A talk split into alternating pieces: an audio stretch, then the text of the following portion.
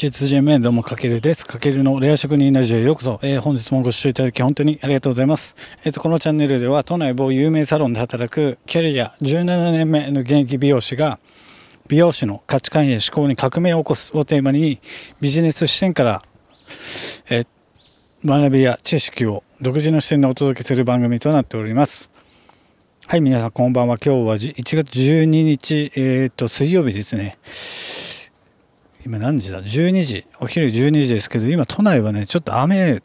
というかみぞれ混じりの雨が降ってて、もしかしたらこれ雪に変わるかもしれないですね。えっ、ー、と、都内初雪なのかなこれ。まあ今日もね、結構寒いんですけど、この時間。ちょっとラジオを手が空いたので撮っていきたいと思います。えっ、ー、と、ちょっとね、3日続いて口内炎が全然治んなくて、ろれつが回んなくて、ちょっと喋るのも結構ね、言いたいんですけども、ちょっとまあ、その中でもちょっと頑張って配信していきますので、ぜひ最後までお聞きくださいということで、えっと、今日はですね、えっと、年間約、まあ、僕288冊ぐらい本読む、本好きな僕が、ちょっと超絶おすすめする一冊、えっと、すごいいい本を、に出会えたので、えっと、紹介していきたいと思います。で、その一冊は、えっと、心に刺さる物語の力、えストーリーテリングでビジネスを変えるという一冊、まあ、キンドラ・ホールさんという方が書いた一冊になってます。で、この本はですね、あの、海外、海外の方が書いた一冊で、まあ、日本で、なんだろう、トレンドになってる本とかではないんですけれども、あの、海外のビジネス本っていうのは、結構2、3年ぐらい遅れて日本版として日本で発売されるの傾向があって、で、それって結構ビジネスも同じで、アメリカの例えば最新のビジネスとかって2、3年ぐらい、まあ、もっと言えば5年ぐらい遅れて日本でも流行する傾向にあるのと同じ感じで、もうこの海外の著者さんが書いた最新のビジネス本っていうのは、日本では結構最新のビジネスとして取り入れることができると僕は考えているので、結構ね、あの、積極的に読むようにしてます。なので多分なかなかこういうのって普段皆さんが手に取らなそうな一冊だからこそ、あの、ぜひ読んでほしいと思って選びました。で、この本はどんな本かというと、まあ、この心に刺さる物語を語れば人生もビジネスも成功するというテーマの一冊で、まあ、最近日本でもあのストーリーまあ、物語を活用したマーケティングが結構主流となってて、まあ、要は自分たちの商品とかサービスの良さをただ、えー、と説明するだけじゃなくてやっぱりその商品やサービスを使うと使った人はどんな自分になれるのか、まあ、その人たちがどんな未来を手に入れることができるのかとかそれをストーリーで見せることによって、まあ、その感情が動かされてその商品やサービスをあの利用してもらいやすくなるみたいな感じですよね。で、多分、僕たちも普段生活していく中で自然とね、多分様々なストーリーに触れたり見たりしてると思うんですけれども、まあ分かりやすいところで言うと、CM で言えば Mac の CM とか、えっ、ー、と iPhone の Apple の CM とかは結構代表的で、あとはソフトバンクの CM とか、まあ au の CM とかも、あの結構ストーリー調になってますよね。あれって結局スマホとかプランのお勧めしたいんですけども、あれって結局スマホとかはおまけで結構ストーリーが中心で、ああいうのって結構記憶に残りますよね。で、あの、思い返して皆さんもらいたいんですけども、例えば自分がお気に入りの過去に見た映画とか小説とかって、あの、ストーリーは結構ざっくり覚えてたりしませんか？それが10年前とか20年前でもそうですけど、ストーリーだけは多分残ってると思うんですよね。で僕も最近あの中国の歴史を学びたいと思ったので今 Amazon プライムであの三国志を見てるんですけどもやっぱりこれも本で読んで学ぶよりもやっぱこうやってドラマ仕立てのストーリーになってるとあのすごく記憶に残るしその出てくる登場人物とかその時代背景とかもめちゃくちゃ勉強になるんですよね。だから多分これって多分本で読んでたらあんまり理解してなかったんじゃないかと思うので、つまり何が言いたいかというと、ストーリーとか物語って、やっぱその人の記憶に定着しやすいというか、残りやすいということ。で、それを代表するのが、まあ、去年流行した映画、鬼滅の刃などのこう人気コンテンツも、そのヒットの秘訣っていうのはやっぱりそのストーリーが素晴らしいからこそ、その物語にその人の感情が動かされて、まあ、それが伝染して、まあ、日本映画興行成績歴代、まあ、1位になりましたよね。まあ、そういう感じなんですよね、多分。だからもちろんそこにはストーリーだけじゃなくて、その登場するキャラクターとか、まあ、映画公開前のそういうマーケティング要素とかもあるんですけども、それを全て支えている一本の太い軸として、やっぱりストーリーが大切。で、まあ、それをやっぱりビジネスでもあの応用することができてだからビジネスでもストーリーを語ることで例えば顧客がファンになってくれるしその働く従業員さんがその語ったストーリーを自ら多くの人に語ってくれる伝道者に変えることもできるしその